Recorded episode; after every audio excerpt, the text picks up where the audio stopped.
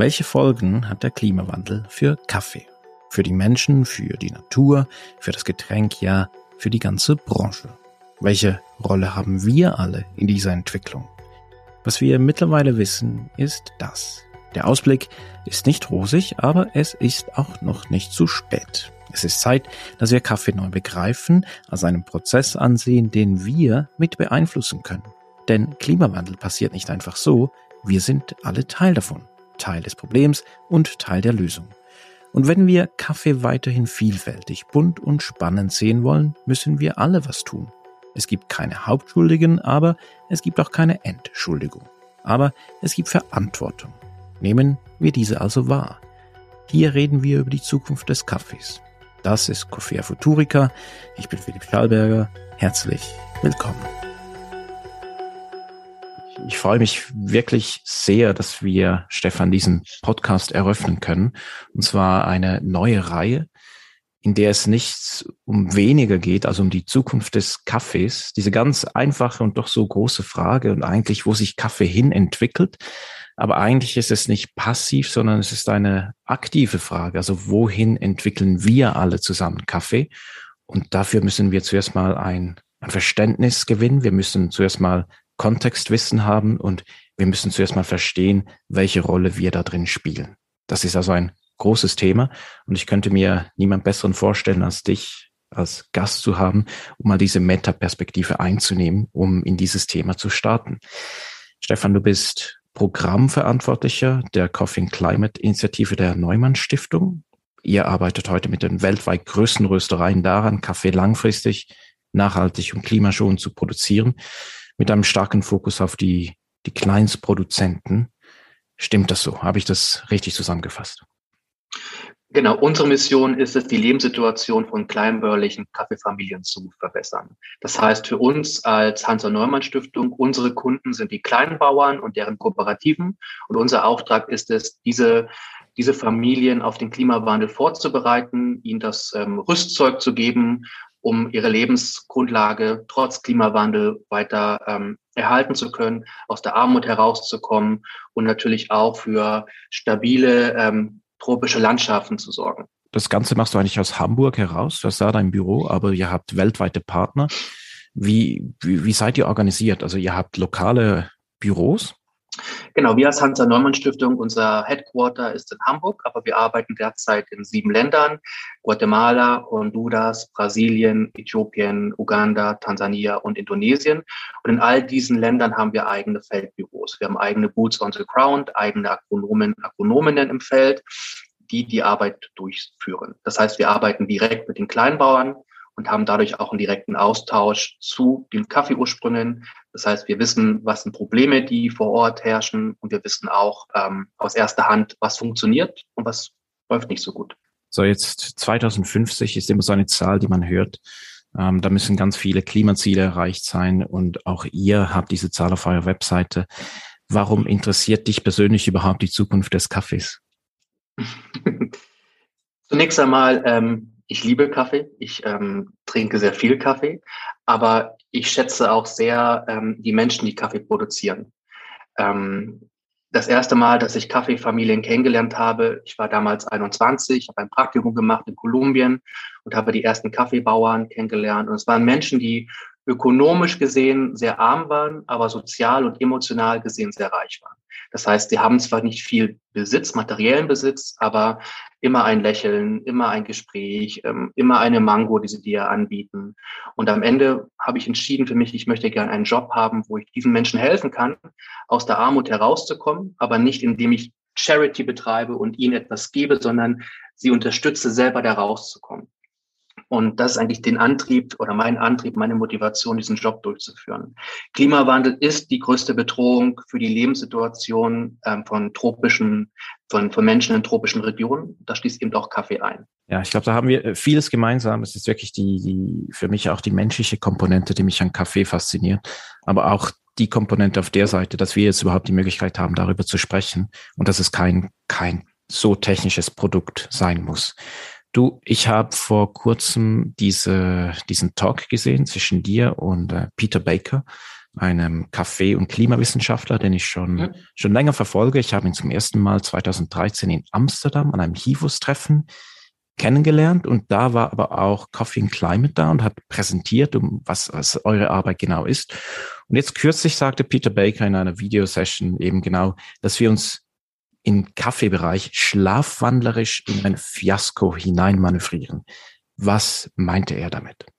Ich war vor kurzem in Tansania und Uganda. Ich habe ähm, unsere Projekte besucht, ich habe mit den Kleinbauern gesprochen. Nach der Covid-Zeit hat es auch wirklich gut. Und den ersten Eindruck, den man bekommt im Feld, ist die Probleme bezüglich Dürre, fehlender Regen. Ähm, Farmer berichten, dass immer mehr Krankheiten ausbrechen auf ihren Farmen, Krankheiten, die vor fünf oder zehn Jahren gar nicht existierten in ihrer Region. Und Farmer wissen halt oft auch nicht, wie sie darauf reagieren sollen. Das heißt, Kaffee stellt nun mal oft das Cash Crop dar, von denen ihre Lebenssituation, Lebensgrundlage abhängt. Und Klimawandel stellt eine Bedrohung genau für dieses Cash Crop dar. Gleichzeitig wird eben der Zeithorizont immer geringer. Das heißt, der Zeithorizont, wo wir noch wirklich handeln können, um die Auswirkungen des Klimawandels einigermaßen mitigieren zu können.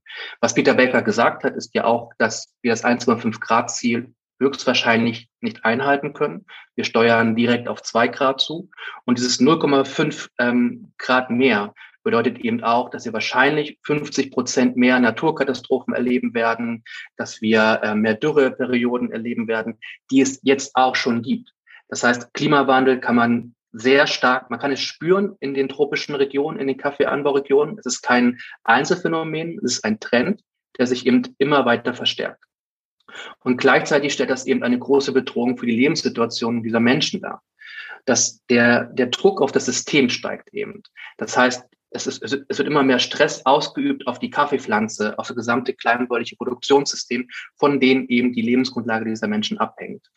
Ähm, in einem Punkt würde ich Peter Baker widersprechen, dass es eben nicht so ist, dass noch gar nichts passiert im Sektor. Natürlich gibt es viele Initiativen, es gibt viele Projekte, auch die Unternehmen sind bereits aktiv. Das Problem ist so ein bisschen der Effizienzverlust, den wir im Nachhaltigkeitssektor haben. Jeder macht so ein bisschen seinen Klein-Klein. Jeder hat ein kleines Projekt, was zwei, drei Jahre läuft, dann ist das Funding wieder zu Ende und man muss wieder einen neuen Antrag stellen etc. Und so entstand ja auch die Idee über Coffee Climate, eben eine langfristige Plattform aufzubauen, wo Partner aus der Privatwirtschaft zusammenarbeiten können und gemeinsame Programmatik entwickeln können und eben Ressourcen zu bündeln und nicht ähm, jeder macht sein eigenes ähm, Klimaprojekt. Und was ich eben auch bei Peter Baker sehr gut fand, ist, dass er darauf hingewiesen hat, dass der Klimawandel wurde verursacht von uns in der nördlichen Hemisphäre, in Europa, in den USA. Aber die Menschen, die am meisten unter Klimawandel leiden, leben in der südlichen Hemisphäre und da, damit eben auch in Kaffeeregionen. Das heißt, wir haben eben auch eine moralische Verantwortung, diesen Menschen zu helfen, sich bezüglich Klimawandel anpassen zu können. Denn es ist unsere Schuld, dass die Menschen in Uganda, Tansania, in anderen wichtigen Kaffeeregionen im Moment sehr stark von Dürre betroffen sind und ihre Lebensgrundlage durch den Klimawandel in Gefahr ist. Es gibt wirklich diese historische Verantwortung beim Kaffee. Ne? Also du sagst jetzt das Klimabeispiel und das andere Beispiel ist auch das, dass Kaffee überhaupt so günstig ist ist ja nur, weil ein System, dieses ganze Kaffeesystem eigentlich auf Sklavenarbeit ähm, gebildet wurde und, und günstig war. Und da gibt's auch eine koloniale Schuld oder eine koloniale Verantwortung, die, die wird jetzt diskutiert und die muss aufgeholt werden. Also du hast es gesagt, ihr arbeitet übergreifend, ihr arbeitet nicht partikular und ihr arbeitet mit ganz großen Partnern, denn wir wissen, wenn eine kleine Rösterei für einen Sack Kaffee alles gut macht, dann ist das eine noble und gute Absicht. Aber wenn eine ganz große Rösterei mit einem Container etwas gut macht, dann ist der Impact halt massiv größer. So, und ihr arbeitet wirklich mit großen Röstereien. Wie funktioniert so eine Zusammenarbeit? Und kannst du da ein paar äh, Unternehmen nennen, mit denen ihr Projekte macht? Ja, natürlich. Innerhalb von Coffee and Climate haben wir Mitglieder wie ein Chibo, ähm, Lavazza, Tim Hortons aus Kanada. Wir haben ähm, Trader wie Walter Matter oder die Neumann-Gruppe als Mitglieder. Und das Besondere an Coffee and Climate ist, und es gibt halt viele Initiativen im Sektor. Und teilweise ähm, wird man ja auch mittlerweile müde, von immer wieder neuen Initiativen zu lesen. Und für mich das Besondere bei Coffee and Climate, dass es eben nicht nur ähm, ja, nette Meetings sind, die wir organisieren, nette ähm, Workshops sind, die wir organisieren, sondern das Hauptziel bei Coffee and Climate ist das praktische wirkungsorientierte Arbeit im Ursprung durchzuführen. Und hier haben wir zum einen den Austausch mit den Mitgliedern aus der Privatwirtschaft. Das heißt, diese Mitglieder treffen sich regelmäßig, diskutieren gemeinsam, welche Probleme existieren im Ursprung bezüglich Klimawandel, welche Lösungsstrategien können ähm, angewendet werden und wie kann im Prinzip Wirkung im Feld erreicht werden. Und diese Unternehmen im, auf dem Kaffeemarkt sind natürlich harte Wettbewerber und schenken sich untereinander auch nichts. Aber innerhalb von Coffee Climate arbeiten sie eben präkompetitiv zusammen, tauschen Daten aus, tauschen Informationen aus, bündeln auch finanzielle Ressourcen.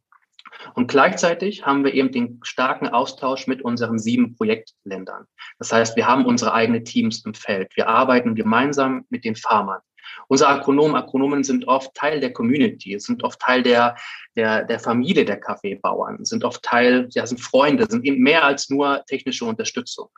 Das heißt, wir können direkt aus dem Feld berichten, was sind die Probleme, die Kaffeebauern ähm, haben bezüglich Klimawandel. Wir können Lösungsstrategien entwickeln und man hat eben einen Austausch zwischen der Industrie, zwischen dem Ursprung, aber natürlich auch einen Austausch unter unseren Projektländern. Das heißt, ein Projektland wie Brasilien tauscht sich auch aus mit Uganda und vergleicht, hey, welche Ideen habt ihr denn, welche Lösungsvorschläge habt ihr denn entwickelt? Das heißt, dieser kontinuierliche Austausch ist etwas, was sehr besonders ist bei uns. Und gleichzeitig wiederum, dieser Austausch soll umgewandelt werden in direkte Arbeit im Feld. Du hast ein wichtiges Wort gesagt, also präkompetitiv. Es geht also um den Rohstoff und den brauchen Sie alle und brauchen wir alle als Röstereien. Denn das ist das, was uns da verbindet und am Schluss das Röstprodukt ist dann, ja, das ist was anderes. Und da eben du sagst, da wird sich nichts geschenkt, da gibt es einen harten Markt. Aber diese Realisierung, dass es wirklich um, um einen Rohstoff geht, ist ja leider auch ziemlich spät erst eingetreten. Ich ähm, erinnere da an äh, Hanna Neuschwander von World Coffee Research, die hat vor vielen Jahren schon mal so einen Talk gegeben und hat verglichen auf einem Slide links, wie viele neue ähm, Kreuzungen es gibt für eine Wassermelone. Das waren knapp 2000. Und auf der rechten Seite, wie viele neue Kreuzungen gibt es für Kaffee? Und das waren weniger als 100. Und das ist halt massiv, wenn man dann auch das Marktpotenzial und die Marktgröße und die, die davon abhängigen äh, Lebensrealitäten einfach betrachtet, dann ist es wirklich total unterentwickelt, so diese ganze Kaffeewelt. Du hast anfangs gesagt, es hast mal zusammengefasst, was all die Herausforderungen sind, den Kaffee und Klima. Es sind viele. Ich würde gerne jetzt etwas eintauchen. Es geht um, um Erosion, es geht um instabile Wettermuster. Hm, das hat einen riesigen Impact. Es geht um Migration, was dann auch ein, äh, eine, ein Effekt von äh, Klimawandel sein kann. Wie priorisiert man da in eurer Arbeit? Also es, es ist ja eigentlich alles gleich wichtig und alles hängt zusammen. Mhm. Aber wo, wo fängt ihr überhaupt an? Der erste Schritt ist immer mit den Farmern gemeinsam ähm, sich auszutauschen und Lösungsstrategien zu entwickeln. Das heißt, über partizipative Ansätze. Es ist nicht wir als Stiftung oder die Mitglieder der Privatwirtschaft, die im Prinzip Entscheidungen im Feld treffen sollen, sondern es sind die Familien. Unser Auftrag ist es ja, dass die Kaffeefamilien, deren Entscheidungsfindungsprozess bezüglich, wie kann ich meine Farben eigentlich anpassen, bezüglich Klimawandel, diesen Prozess zu verbessern. Dass wir diesen Familien alle Informationen, alle Konzepte, alle Ansätze, die lokal verfügbar sind, die lokal funktionieren, zur Verfügung zu stellen. Und du hast angesprochen, dass Klimawandel ist ein Katalysator für viele ähm, Probleme, die im Kaffeesektor herrschen. Klimawandel ist nicht nur ein ökonomisches Problem, es ist auch ein Problem zum Beispiel bezüglich Gender. Klimawandel vergrößert das Gender Gap zwischen Mann und Frau. Wenn Dürre herrscht, wer geht zur nächsten Wasserstelle und holt das Wasser? Das ist meistens die Frau. Ähm, wer geht in den Wald und holt äh, Feuerholz? Das ist meistens die Frau. Ähm, wer bekommt meistens das Training bezüglich Climate Smart Practices? Das ist dann wiederum der Mann. Und wer hat das meiste Benefit oder wer bekommt ähm, die, den Mehrwert aus einer klimaresilienten Farm? Das ist wiederum der Mann. Auch für Jugendliche ist ein weiteres Problem. Das Durchschnittsalter von Kaffeebauern ist zwischen 60 und 70 Jahren in den meisten Regionen. Und für viele Jugendliche, wenn sie dann eben auch die Folgen des Klimawandels auf den Farmen ihrer Eltern sehen, haben sie keine Lust, mit Landwirtschaft weiter, ähm, weiter fortzufahren, weil sie eben sehen, gut, ich kann nichts mehr produzieren, es ist eine sehr harte Arbeit, warum soll ich eigentlich noch ähm, in, der, in, in, im ländlichen Raum bleiben und warum gehe ich nicht in die, in die Großstadt oder migriere Richtung Europa und oder die USA? Es ist eben auch ein Problem für ja, die, die Communities. Denn Kaffee stellt nochmal ein wichtiges Cash Crop dar, was eben ganze Regionen auch ökonomisch stabilisiert.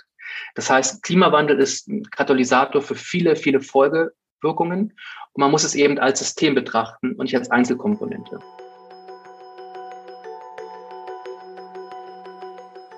Vor ähm, drei Jahren war ich in Uganda, habe ein Projekt ähm, für uns besichtigt.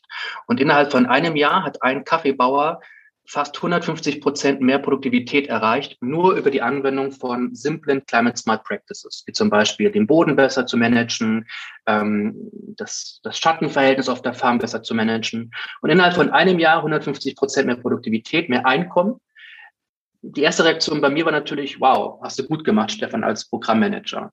Aber die Reaktion des Farmers war, gut, ich habe mehr Einkommen, also kann ich eine zweite Frau mir suchen.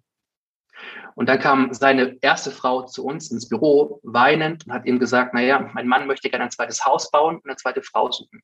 Aber weil wir eben eine starke Gender-Komponente haben, wir haben Gender-Experten, Expertinnen in allen unseren Regionen, haben wir gemeinsam mit der Familie darüber gesprochen. Und am Ende kam die Familie zum Entschluss, ja, wir sollten gemeinsam weiterarbeiten als Familie und ich sollte mit keine zweite Frau suchen. Nur als Beispiel, dass es eben ähm, mehr ist als nur agronomische Praktiken im Feld ja, ähm, den Bauern zur Verfügung zu stellen.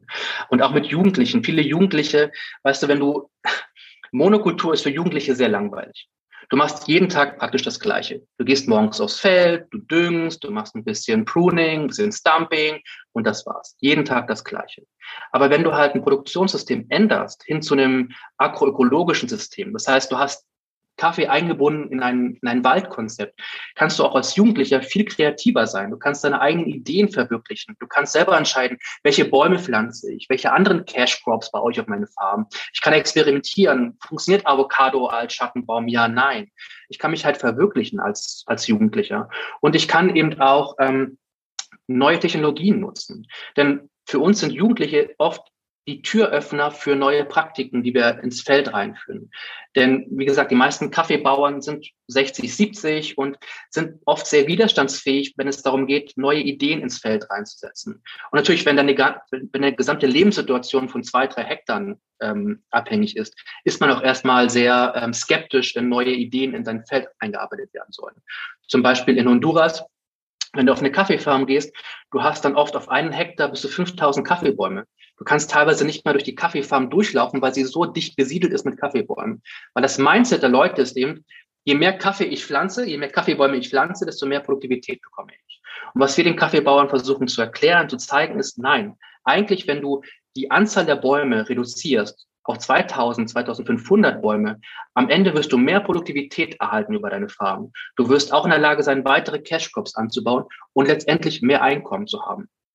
Aber die erste Reaktion der Bauern ist natürlich, sie werden ihre Kaffeebäume nicht absägen, weil sie Angst haben, wenn sie das tun, dann dauert es wieder drei, vier Jahre, bis neue Bäume platzen.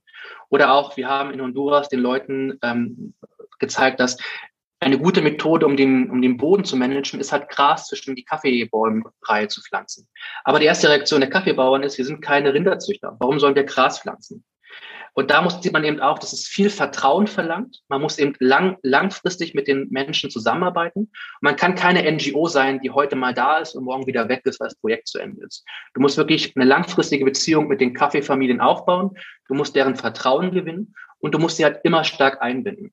Es ist nicht wir als Stiftung oder als Coffee Climate, die das Recht haben, Menschen zu sagen, was sie zu tun haben, sondern die Menschen sollen selber auf die Idee kommen und wir bieten ihnen das im Prinzip das Portfolio an Lösungen an, welche wir evaluiert haben und welche erfolgreich sind.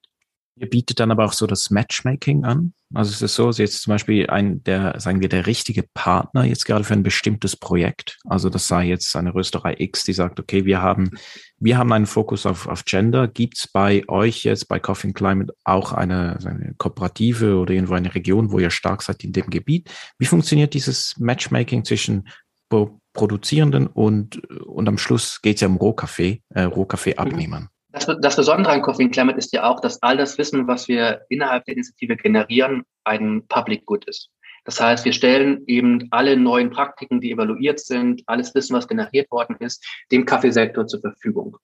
Und das macht es ja auch wiederum auch besonders. Das heißt, ein Röster, der interessiert ist, hey, wie kann ich eigentlich ein Klima-Gender-Projekt aufbauen, kann zu uns kommen, kann auf unsere Webseite gehen, kann sich Case Studies runterladen. Das ist alles öffentlich zugänglich.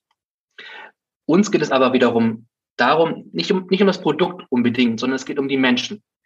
Das heißt eben auch, dass wir nicht nur, für uns ist Kaffee ein, ein Einstiegsprodukt, ähm, um die Lebenssituation zu verbessern. Aber was wir natürlich auch sehr stark ähm, ähm, promoten, ist, dass Einkommensdiversifizierung aufgebaut werden soll. Das heißt, eben nicht nur Kaffee als einzelnen Cash Crop zu haben, sondern auch weitere Cash Crops auf der Farm anzubauen. Eben auch die Nahrungssicherheit darzustellen, abzubilden. In vielen Regionen, wenn du nach Guatemala fährst, ist, viele Menschen haben keine warme Mahlzeit pro Tag einschließlich der Kaffeefamilien. Das heißt, sie leben eigentlich in einem Paradies. Du siehst überall nur Grün, du siehst überall nur wunderbaren Regenwald und trotzdem hungern sie, weil auf den Farmen wird eben nur Kaffee angebaut. Und was wir möchten, ist, dass eine Familie von ihren zwei Hektar leben kann. Sie kann sich versorgen, sie kann ihre Nahrung äh, beziehen und sie kann gleichzeitig Einkommen ähm, erwirtschaften, was dann eben für Schulgeld etc. genutzt werden kann. Dies kann über Kaffee geschehen, muss aber auch nicht über Kaffee geschehen. Genau. Dann gibt es diese sogenannten Dual Crops. Das sind die, die man essen kann, aber gleichzeitig auch verkaufen kann. So, ich kenne das vor allem so aus Ostafrika, Kartoffeln oder, oder dann Maniok, also solche Dinge, die, die beides sein können. Ernährung, aber auch eben äh, Cash Crop. Gibt's Dinge, die einfacher umzusetzen sind? Also ich meine, alles, was du angesprochen hast, sind das so, wenn man das einfach mal so hört, dann sind das riesige komplexe Dinge. Und wenn man das jetzt von außen betrachtet, ich weiß nicht, wie viele von den Leuten, die jetzt hier zuhören, sagen, ah, ich wüsste gleich, wie ich hier ansetzen solle. Aber habt ihr da so, gibt so gewisse, in Anführungsschlusszeichen, low-hanging fruits, die schnell funktionieren, Initiativen, die schnell greifen und welche sind eher sehr langfristig? Mhm. Was ähm, unser, unser, unser Ansatz ist ja eine Art Stepwise Approach. Das heißt, ähm, wir haben in allen unseren Programmregionen Demonstration Plots aufgebaut, wo wir eben den Farmern zeigen, das sind die Praktiken, die lokal spezifisch für euch verfügbar sind. Das haben wir evaluiert. Wir wissen, dass sie funktionieren. Und dann können die Farmer eben entscheiden, gut, wie viel ähm, Einkommen habe ich? Wie viel kann ich auf meine Farm investieren? Ein Kleinbauer, der noch nicht einmal seine Nahrung absichern kann, wird nicht sofort ein ganzes Irrigation-System auf seine Farm aufbauen. Aber als ersten Step kann er vielleicht anfangen oder sie anfangen mit einem ordentlichen Pruning, Stumping. Sie kann anfangen mit ähm, Soil Cover. Einfache Schritte, um halt eine Harvest Season abzuwarten, mehr Einkommen dadurch zu erhalten, höhere Produktivität zu haben und in der nächsten Kaffee-Erntesaison wiederum weitere Praktiken hinzuzufügen. Das heißt, Schritt für Schritt die Kaffeefarm klimaresilienter aufzubauen und nicht sofort mit dem gesamten Portfolio anzufangen. Und es ist eben auch wichtig, dass ähm, Climate Smart Agriculture, klimafreundliche, klimasmarte äh, Landwirtschaft, ist eben lokalspezifisch. Du kannst in Uganda eine Farm besichtigen, wo der Farmer dir sagt, ich bin hier seit zwei, drei Jahren von Dürre betroffen. Und die Nachbarfarm einen halben Kilometer entfernt ist von Hagelsturm betroffen in der gleichen Region wirklich kurze Distanz. Das heißt, du musst wirklich für jede Farm eigentlich als ersten Schritt eine Art Analyse durchführen. Wie ist deine Farm betroffen bezüglich Klimawandel und welche lokalspezifischen Lösungen gibt es?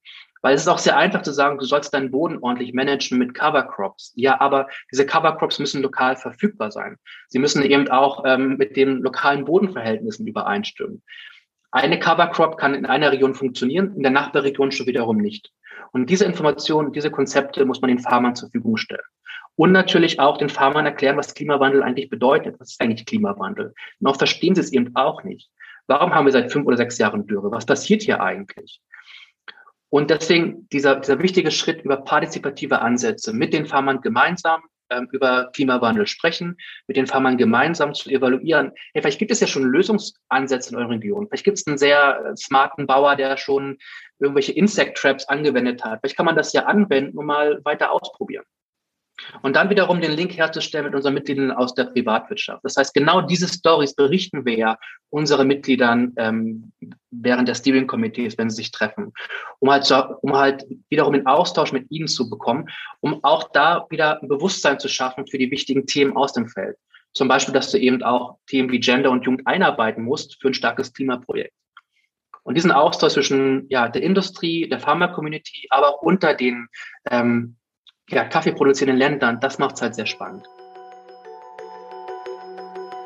Es gibt keinen Copy-Paste-Ansatz und trotzdem versucht ihr wahrscheinlich ähnliche Ansätze, sagen wir in Uganda und Honduras und merkt aber schnell, irgendwo funktioniert es, irgendwo nicht. Es ist so viel Wissen, dass ihr da generieren könnt über, über langfristiges Arbeiten.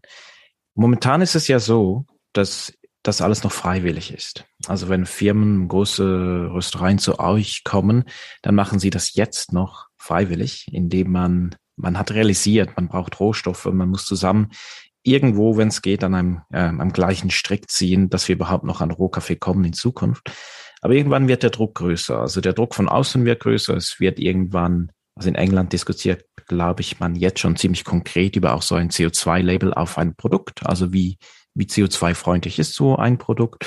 Und Kaffee ist ja für viele auch ein, ein Klimasünder. So. Und trotzdem, der Druck ist noch nicht so groß, aber irgendwann kommt der. Und jetzt haben wir im Vorgespräch auch über Abholzung gesprochen, dass es da eine neue EU-Verordnung geben wird. Ich glaube, die ist, tritt im Januar dann 23 in Kraft. Und das tangiert dann doch schon ziemlich konkret gewisse Kaffeeregionen und Unternehmen, die aus der Region Kaffee ähm, kaufen. Kannst du das mal kontextualisieren?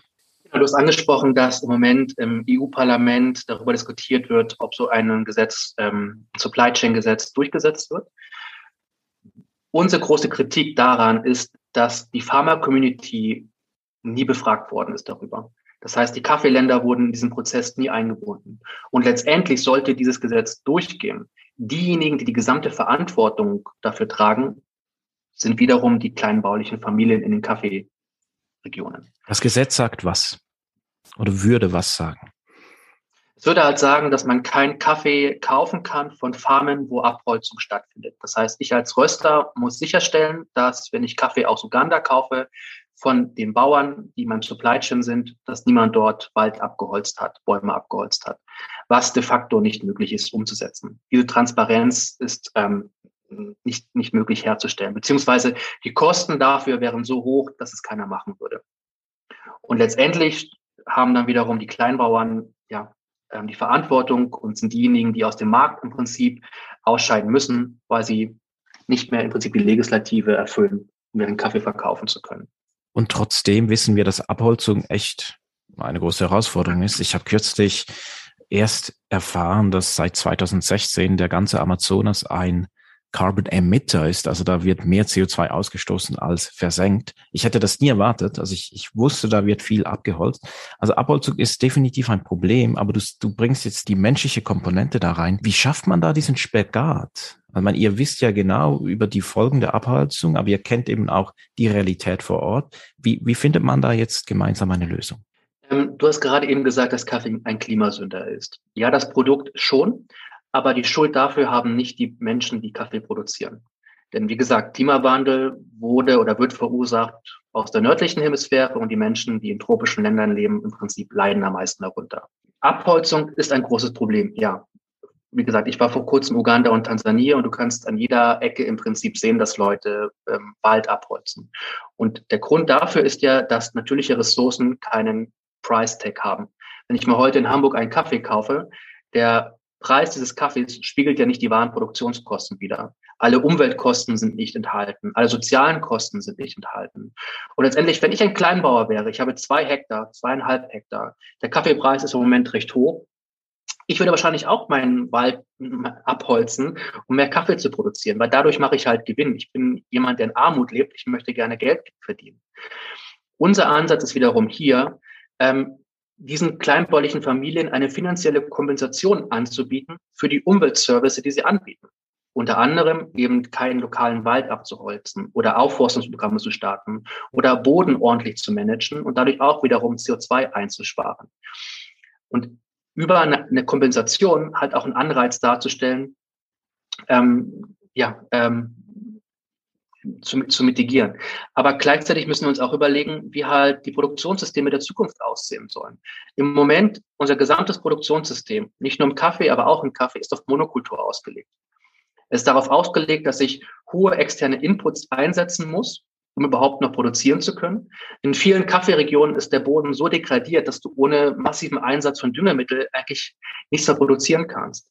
Und das wiederum ähm, als in der derzeitigen Situation mit dem Ukraine-Konflikt, den wir haben, mit den extrem steigenden Düngemittelpreisen, diese, ex, diese externen Kosten fressen wiederum all deine, deine, dein Einkommen über Kaffee auf. Das heißt, wir müssen halt wegkommen von Monokultur, hinkommen zu einem System, was auf agroökologische Systeme ausgesetzt ist und gleichzeitig eben auch eine Kompensation diesen Familien anzubieten für die, die Leistung, die sie anbieten, von dem wir ja auch in Europa profitieren am Ende. Und die diese Menschen nicht als Problem betrachten, sondern als Teil der Lösung. Monokultur, ein, eine wirklich große Herausforderung. Es gibt aber Kaffee, die Kaffeeproduktion ist ebenso divers wie der Kaffeekonsum. Und je nachdem, was wir uns so vorstellen, also es, was wir so vor Augen haben, wenn wir die Augen schließen, eine Kaffeefarm sehen, da sehen alle verschiedene Dinge. Aber wenn wir jetzt nach Brasilien schauen, dann ist eigentlich all das, was du gesagt hast, ähm, das war ein gutes Beispiel.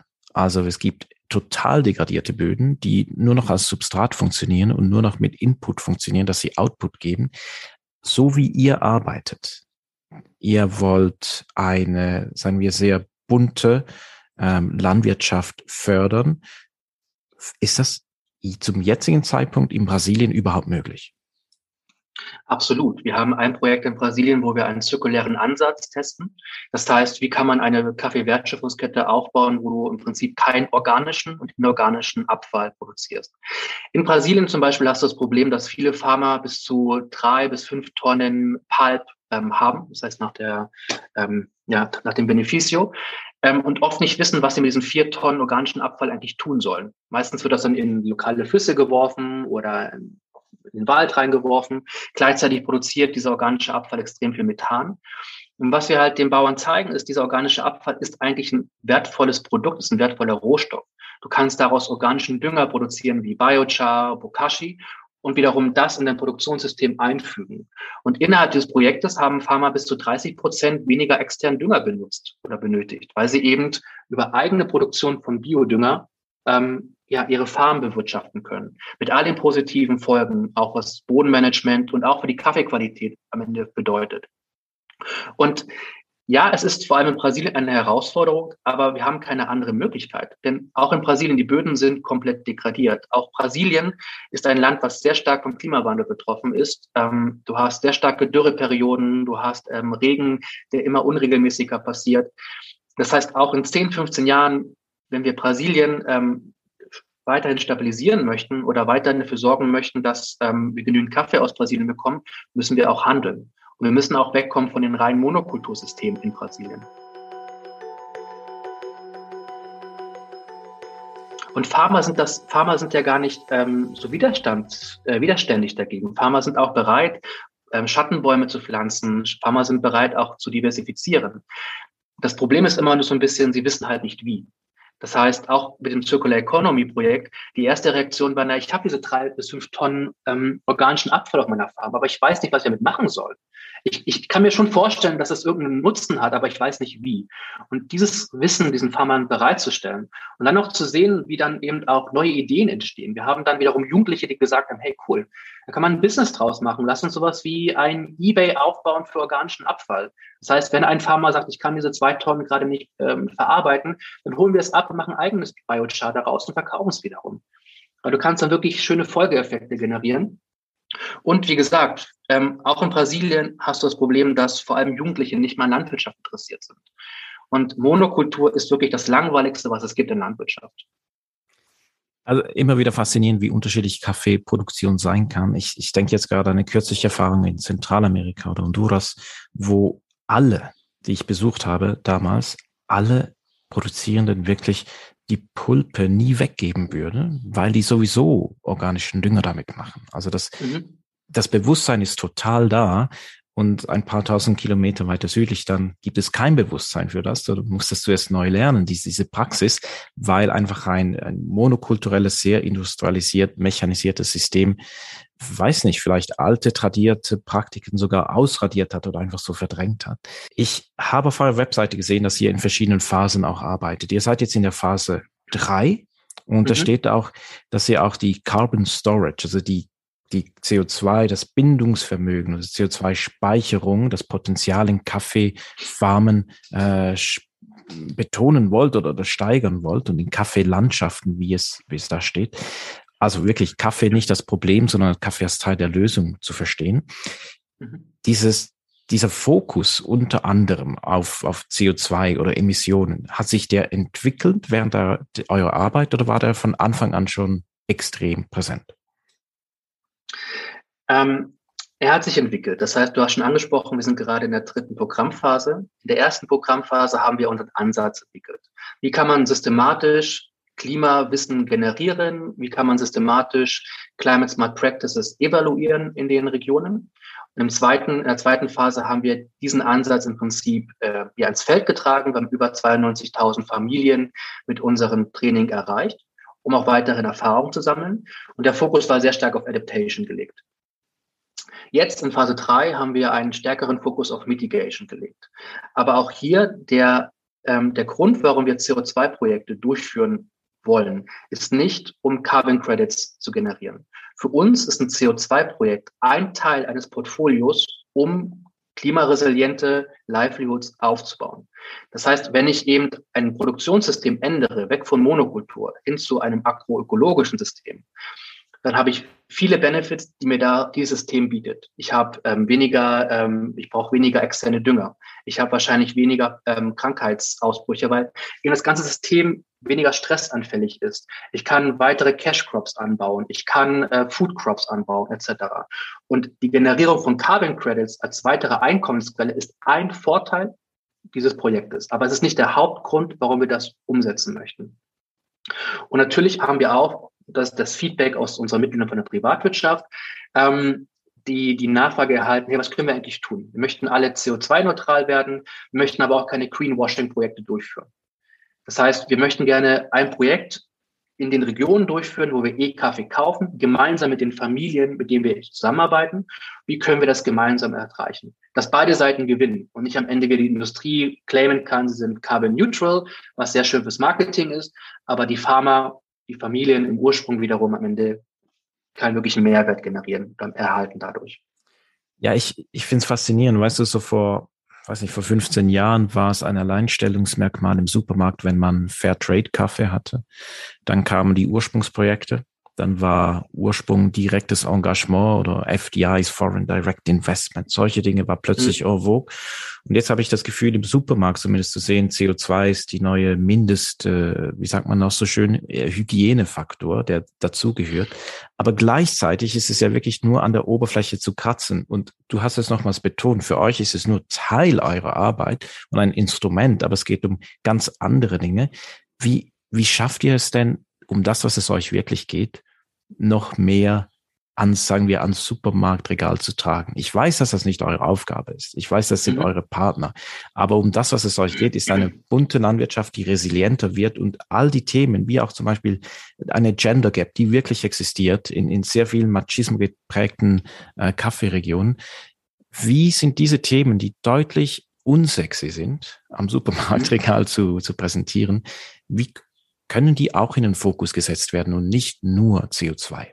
Unsere Aufgabe als Stiftung ist es, dafür zu sorgen, dass die Kaffeefamilien starke Partner in der Wertschöpfungskette sind. Dass im Prinzip eine Kaffeefamilie auf Augenhöhe mit einem lokalen Händler verhandeln kann, Preise bestimmen kann und Zugang zu Märkten erhalten. Das heißt, du hast einen starken Partner aufgebaut, der eben auch selbstbewusst auftreten kann. Die Themen wie zum Beispiel eben auch Probleme Gender, Jugend, das sind Themen, die ähm, ja, uns natürlich sehr, sehr umtreiben. Aber wie du das an die Konsumenten heranbringst, auch vor allem hier in Deutschland, wo am Ende immer auch der Preis entscheidend ist. Das heißt, hier in Deutschland, aber auch in anderen Ländern, da seid ihr die besseren Experten als wir, ist eben das günstigste Produkt meistens das Produkt, was, was am meisten gekauft wird. Und die Frage ist ja immer, wie kann man Konsumenten auch sensibilisieren, dafür eben nicht nur auf den Preis zu schauen. Für mich als schönes Beispiel ist immer ein bisschen der Weinsektor. Vor 20, 30 Jahren hast du halt den günstigsten Wein gekauft, teilweise in Tetra-Packungen. Und das war dann eben ähm, dein, dein, dein Einkauf. Und heutzutage ist es ja schon Teil von ähm, Allgemeinbildung, dass du einen Wein aus Chile von einem Wein aus Spanien unterscheiden kannst und dich abends mit Freunden triffst. Und dass wir eigentlich dahin kommen, das auch mit Kaffee zu bewerkstelligen, dass ein Konsument, eine Konsumentin eben unterscheiden kann, ah, es ist ein Kaffee aus Zentralamerika, die Säure ist anders als ein Kaffee aus Äthiopien und damit eben auch das Produkt wertschätzt. Dass es eben nicht nur ein Produkt ist, um morgen schnell wach zu werden, sondern es ist eben auch ein Genussprodukt. Jetzt und reden wir Produkt zum ersten Mal über Genuss und, und Sensorik, hä? nach 42 Minuten. Ja. also dieser Faktor, den hast du jetzt reingebracht, den habe ich nicht mal reingebracht, aber der ist ja am Schluss gar nicht entscheidend, stimmt das? Ähm, ich glaube, es ist nicht der, der hauptentscheidende Grund natürlich, aber für mich ist Kaffee eben auch wirklich ein, ein, ein Genussprodukt und ich möchte kein Produkt genießen, wo ich weiß, dafür, dafür haben Menschen gelitten, dieses Produkt zu produzieren. Sei es über Kinderarbeit, sei es dadurch, dass sie ihre lokalen Ressourcen zerstört haben, um ein Produkt zu entwickeln oder Produkt zu produzieren. Und da hast du ja den Austausch zwischen den Konsumentinnen und Konsumentinnen und den Kaffeefamilien. Beide Seiten brauchen sich. Ohne ähm, Konsumenten und Konsumentinnen wird kein Kaffee verkauft. Aber ohne Kaffeefamilie wird, auch kein Kaffee produziert. Und diesen Austausch, diesen Link herzubekommen, das ist ja die große Herausforderung im Kaffeesektor. Und hier sehen wir auch unsere Rolle als Stiftung ein bisschen die, ja, vielleicht nicht die Stimme der Pharma zu sein, weil das ist auch sehr ähm, ein hohes Ziel, aber immer wieder auch den Finger in die Wunde zu legen, zu sagen, es geht halt nicht nur darum, um Produktivität und um Qualität. Es geht darum, holistische Ansätze durchzusetzen, die eben auch Themen wie Gender, Jugend betrifft, mit einbeziehen. Dass es auch um Themen geht, wie können wir Familien aus Kaffee rausholen. Denn wenn du deine Farm auf 800 Meter hast, du wirst einfach keinen Kaffee mehr produzieren können. Und es ist ja teilweise auch ein Tabu im Kaffeesektor, darüber zu sprechen dass man eben gewisse Regionen eigentlich für den Kaffeesektor nicht mehr, ähm, nicht mehr zur Verfügung stehen. diesen Menschen sollte man eigentlich helfen, aus Kaffee rauszukommen. Und sei es halt ein anderes Cash Crop wie Kakao anzubauen oder komplett das System zu wechseln.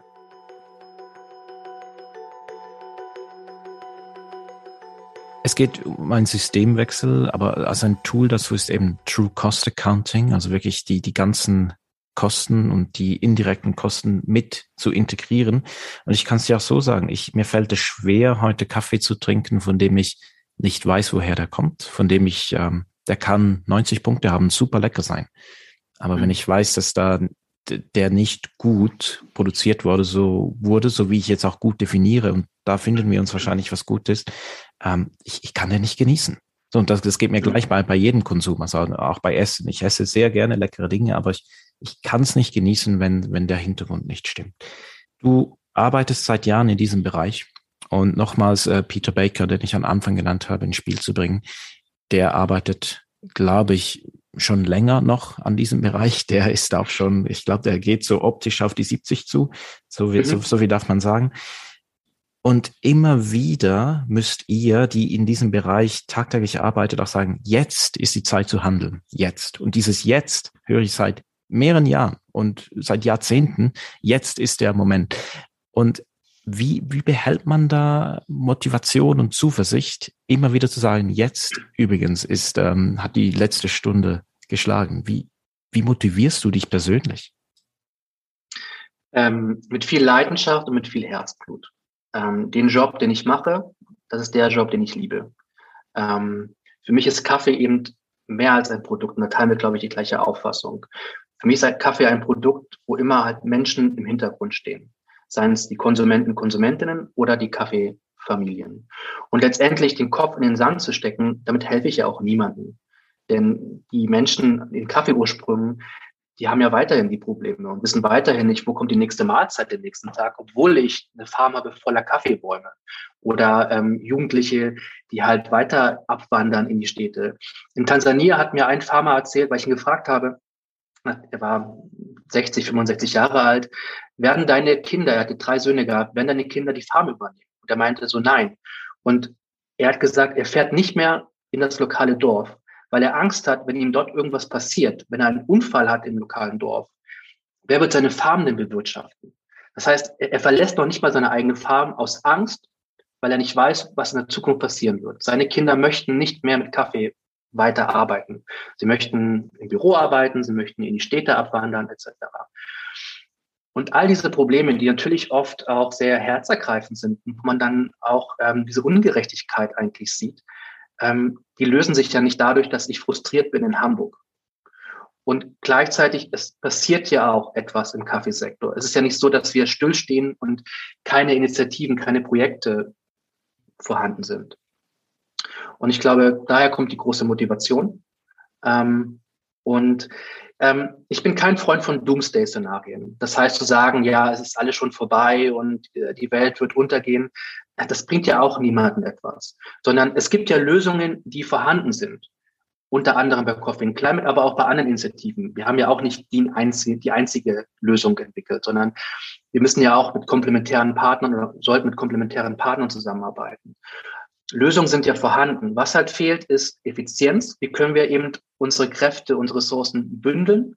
Und ähm, ja, es fehlt halt dann auch wiederum, diesen Schritt zu gehen, in, in Skalierung einzuarbeiten.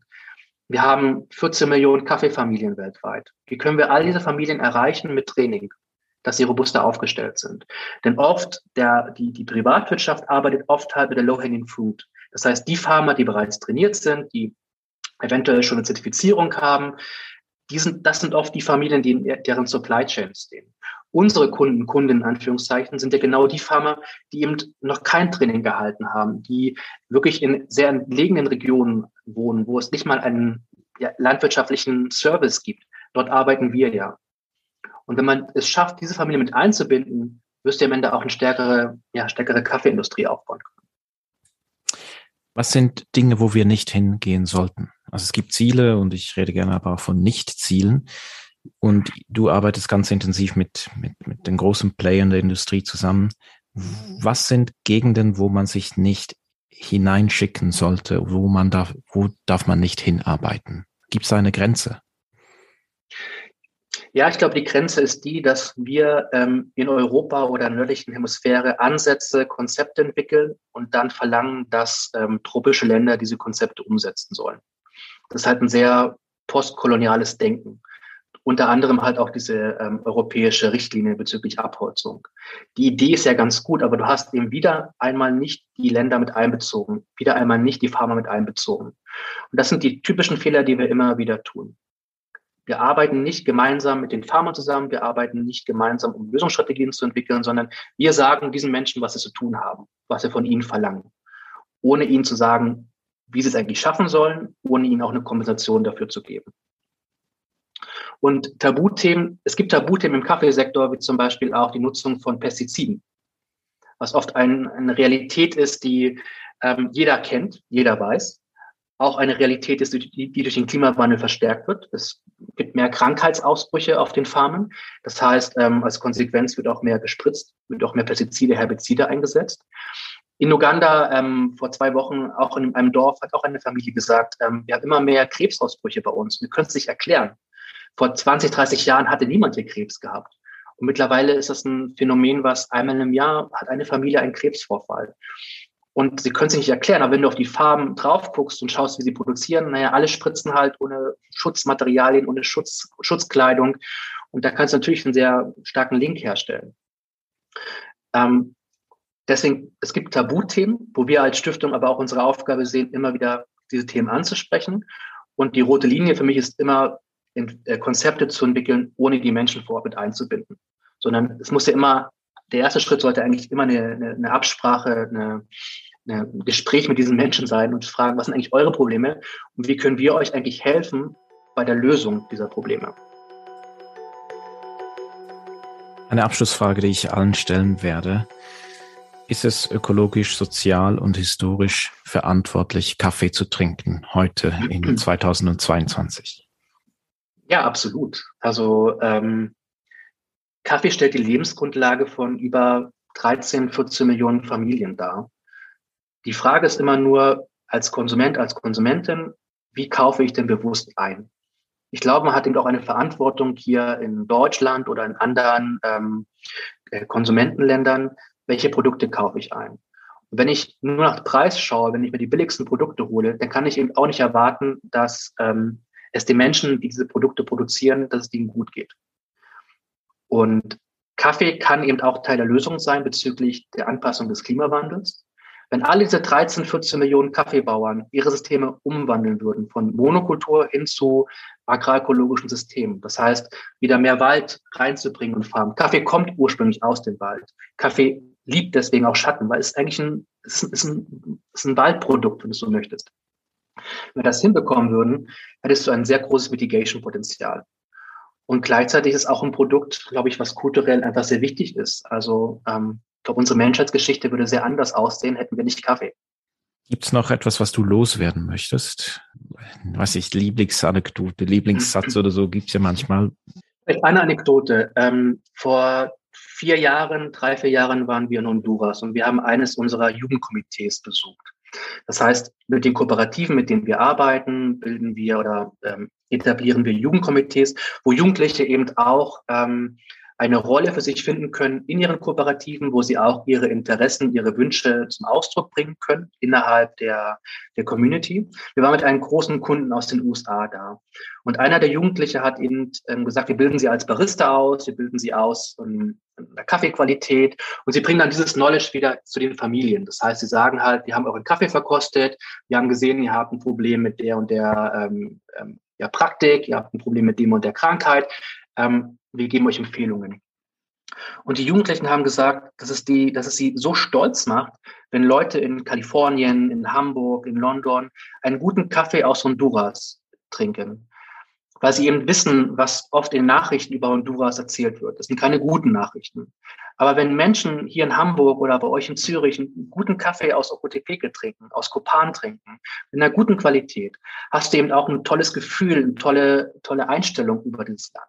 Das heißt, es macht sie eigentlich so stolz, dass sie eben ihr Land auch repräsentieren können über eine gute Kaffeequalität.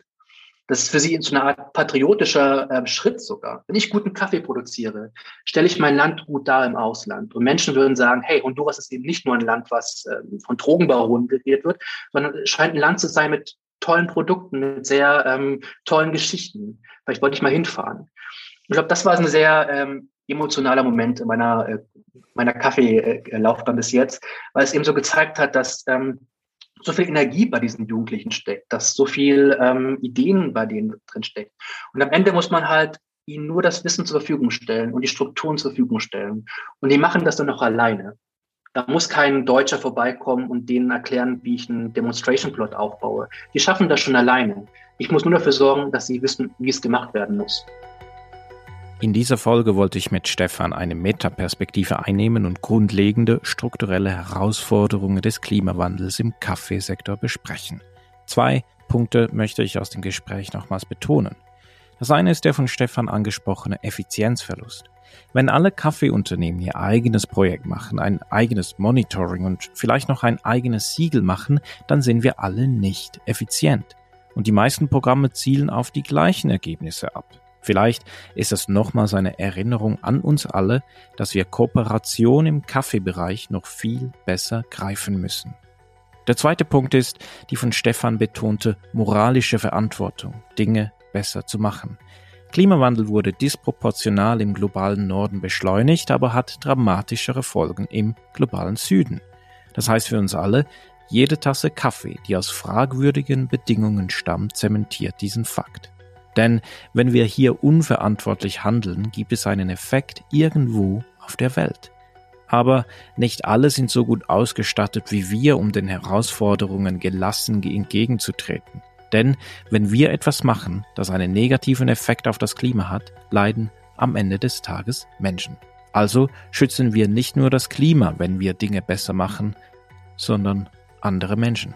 Und das ist Grund genug, dass wir alle mehr machen. Wir hören uns.